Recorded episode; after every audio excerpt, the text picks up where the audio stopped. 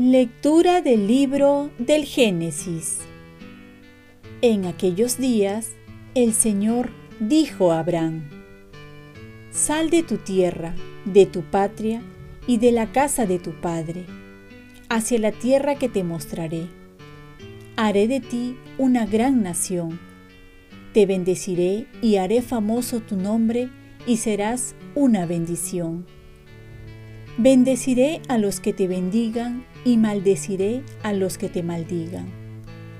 En ti serán benditas todas las familias de la tierra. Abraham marchó como le había dicho el Señor, y con él marchó Lot. Abraham tenía 75 años cuando salió de Harán.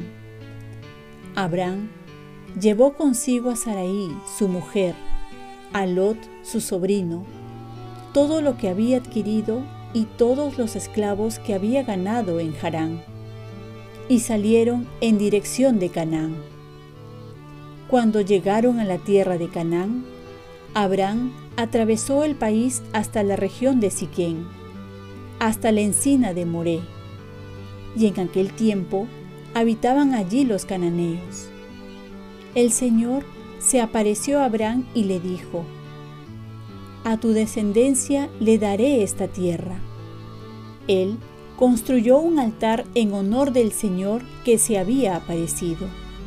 Desde allí continuó hacia las montañas al este de Betel y plantó allí su campamento con Betel al oeste y ahí al este. Construyó allí un altar al Señor e invocó el nombre del Señor. Después Abraham se trasladó por etapas al Negev. Palabra de Dios. Salmo responsorial. Dichoso el pueblo que el Señor se escogió como herencia. Dichosa la nación cuyo Dios es el Señor, el pueblo que Él se escogió como herencia. El Señor mira desde el cielo, se fija en todos los hombres. Dichoso el pueblo que el Señor se escogió como herencia. Los ojos del Señor están puestos en sus fieles, en los que esperan en su misericordia, para librar sus vidas de la muerte y reanimarlos en tiempo de hambre. Dichoso el pueblo que el Señor se escogió como herencia. Nosotros aguardamos al Señor él es nuestro auxilio y escudo. Que tu misericordia, Señor, venga sobre nosotros como lo esperamos de ti.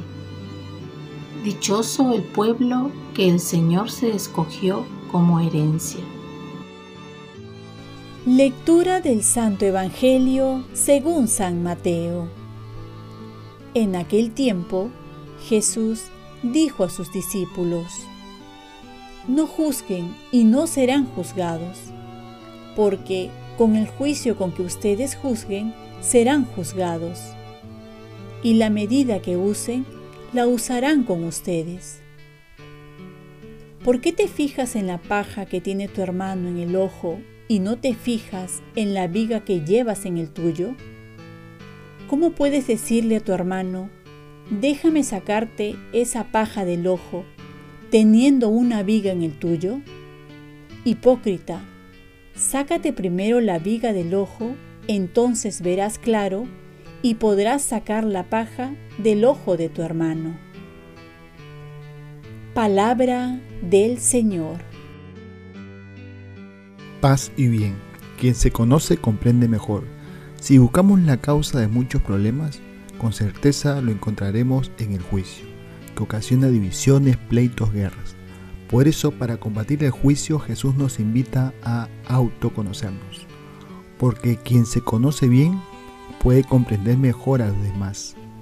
El juicio apurado, superficial, movido por malos sentimientos es peligroso, porque rompe las relaciones con otras personas es decir, va contra nuestra naturaleza que es crear vínculos fraternos.